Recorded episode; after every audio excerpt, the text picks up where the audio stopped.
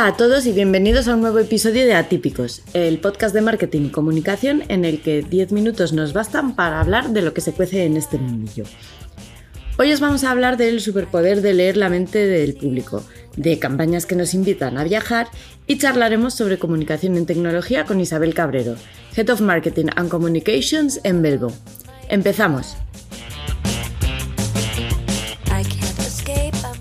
Hoy en Ficción o Realidad, Marisa nos trae una película que muchos habréis visto y en la que el marketing tiene un protagonismo especial. Una comedia fresquita que además viene muy bien ahora para el verano. Marisa, eh, ¿de qué peli vienes a hablarnos hoy? Hola Ángela, pues hoy traigo eh, En qué piensan las mujeres, una comedia del año 2000 con Mel Gibson y Helen Hunt, que como decías ahora mismo, seguro que muchos de nuestros oyentes ya conocen. La historia transcurre en una agencia de publicidad y su protagonista, Mel Gibson, es un ejecutivo cuyo trabajo es vender productos de belleza para mujeres. El problema es que no sabe cómo hacerlo, así que se dedica a probar los productos en él mismo. Barras de labios, rímel, lacas de uñas, medias, incluso la depilación con cera. Ojo, que hay aquí una escena para el recuerdo. Pero claro, nada de eso funciona. De pronto un día sufre un accidente y voilà, se da cuenta de que puede escuchar todo lo que piensan las mujeres.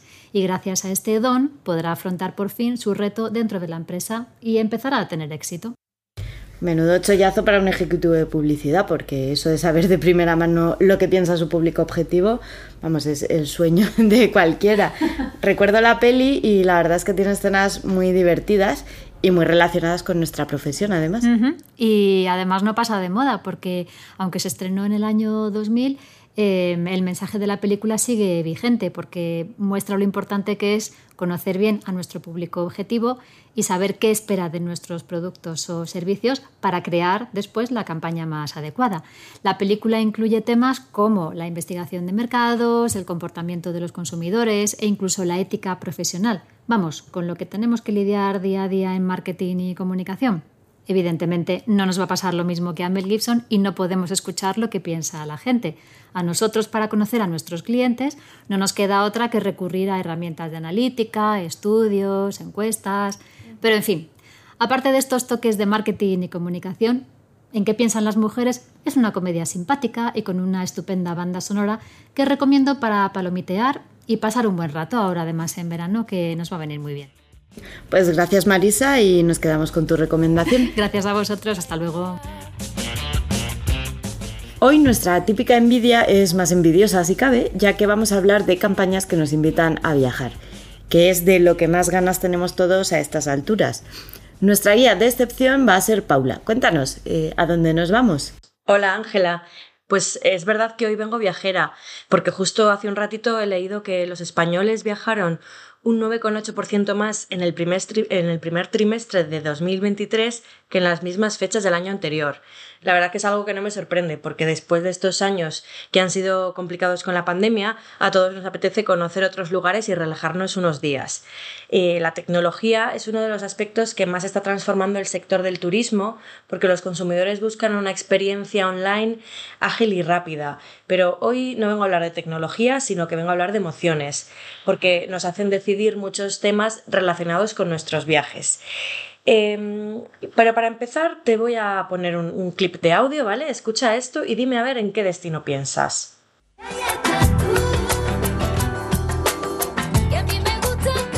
Bueno, pues yo con esto me voy al sur. Pues sí, pues sí, efectivamente. Este grupo es Chambao y la canción se utilizó en los primeros 2000 como banda sonora de los anuncios de turismo de Andalucía. La Junta ha sabido dotar a sus campañas de una personalidad propia, utilizando sonidos de guitarra, castañuelas, palmas, que nos llevan mentalmente a esa tierra. En la misma línea va la campaña eh, de 2016 que se llama Intensamente, donde utilizaron flamenco con bases electrónicas y que nos da ganas de coger la tarjeta de crédito y reservar ahora mismo un tren para Málaga.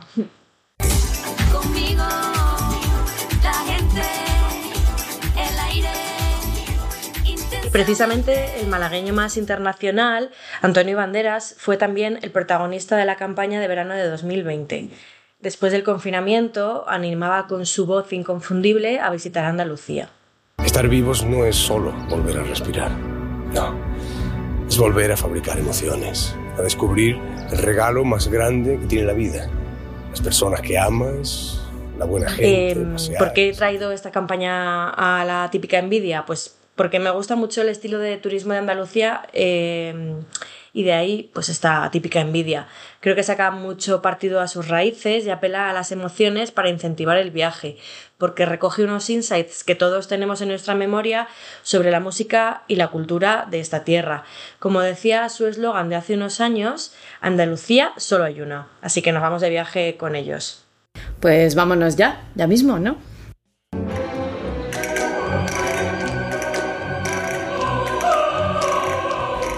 Gracias Paula por esta típica envidia y nos vemos otro día.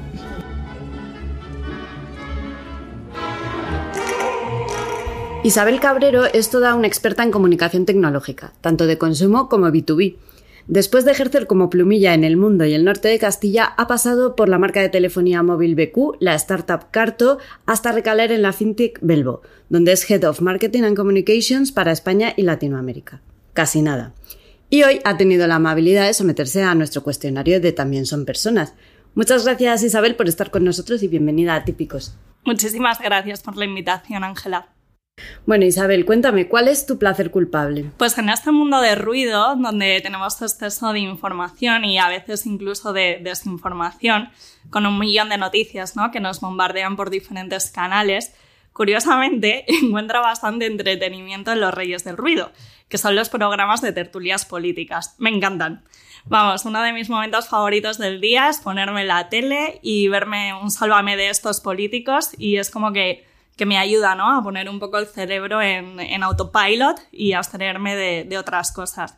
Y aquí hay un poquito de contradicción, ¿no? Porque este tipo de contenido es bastante sesgado, poco objetivo, o sea, todo lo contrario a los principios del rigor periodístico y de la comunicación pero no lo puedo evitar, vamos, me encanta.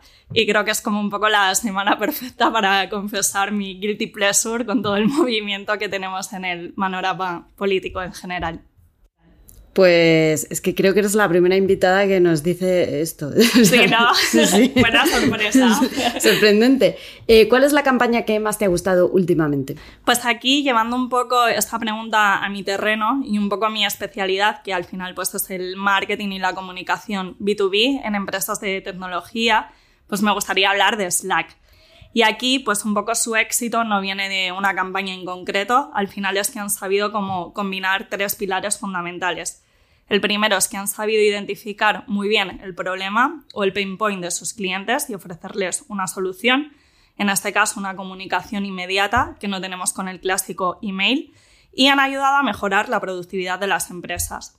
Por otro lado, ofrecen un producto muy sencillo de usar, que a todo el mundo le encanta, y por último, ofrecen un modelo freemium, que básicamente consiste en dar el producto en una versión gratuita para que los usuarios lo usen se enamoren de él y al final se conviertan en evangelizadores del producto. Y así pues lo empiezan a, recomendar a otros compañeros y amigos, que es el boca a boca de toda la vida. Y creo que no existe mejor campaña de marketing o comunicación que aquella pues, en la que tus clientes te, recomiendan y se hacen fans de, de tus productos. Este tipo de estrategias, lo que como conocemos ¿no? como Product-led Growth, y que en el caso de Slack ha sido, ha sido exponencial. Todo, por supuesto, acompañado de, un posicionamiento de marca, ejemplar y como que siempre ponen en el centro de todo al usuario final. Muy interesante. Eh, ¿Un momento en el que pensaste por qué me dedico a esto? Pues creo que lo pienso bastante, la verdad. creo que todos lo hacemos. Al final, pues empiezas tu carrera estudiando periodismo con la ilusión de querer contar historias fascinantes, ¿no? De y tener como un impacto más social con, con mi trabajo y con el poder de la comunicación. La verdad es que creo que es una idea un poco bastante bohemia de, de la comunicación y ahora lo que hago está un poco alejado ¿no? de, ese, de ese sueño porque me dedico a contar historias de tecnología y ayudar a startups a, a lanzar sus marcas. Pero bueno, me encanta ver crecer empresas y marcas desde cero. No es algo para todo el mundo porque en una startup todo está roto sientes que vas contra la corriente todo el tiempo, hay que meterse mucho en el barro y al final conseguir que las cosas salgan adelante, aunque pues no estén perfectas. Pero sí que es verdad que como cada pequeño logro, por ejemplo, la primera vez que te menciona Forbes, pues eso es que sabe a gloria, ¿no? Y supongo que en una corporate, pues eso están más acostumbrados que en las pequeñas empresas. Así que bueno, creo que me apasiona bastante lo que hago, pero a veces también pienso dejarlo todo y dar clases de flamenco en Bali o algo así. bueno, eh, manténnos informados a ver si, me voy. si cambias de idea. Eh, una idea tuya que creías que era brillante, pero solo lo creíste tú. Pues para este tipo de modelos de empresas, ¿no? Que son puro B2B software, siempre he apostado por, por, ¿no? por la estrategia de contenido intentando como generar contenido de valor un poco por encima de la generación de leads o por querer agradar a, Google, ¿no? Por ejemplo, en Belvo tenemos el reto ¿no? de crear una nueva categoría en el mercado, que es lo que conocemos como Open Finance, y eso pues al final solo se consigue eh, generando textos de valor o contenido de valor para la audiencia que resuelvan como sus dudas para así generar confianza en torno a la marca y educar al mercado al mismo tiempo. Y esta no es una estrategia que vea sus frutos en el corto plazo, ¿no? Por eso me ha costado defenderla internamente. Pero bueno, ahora, ¿no? Como, como unos años después de todo esto, creo que al final, pues, eh, este tipo de estrategia ayuda a construir una marca que al final, pues, perdure en el tiempo y que no sea algo a corto plazo. Eh, y ya por último, ¿qué te gustaría ver en la profesión? Pues aquí creo que las empresas tecnológicas y de software por lo general son bastante productocentristas, ¿no?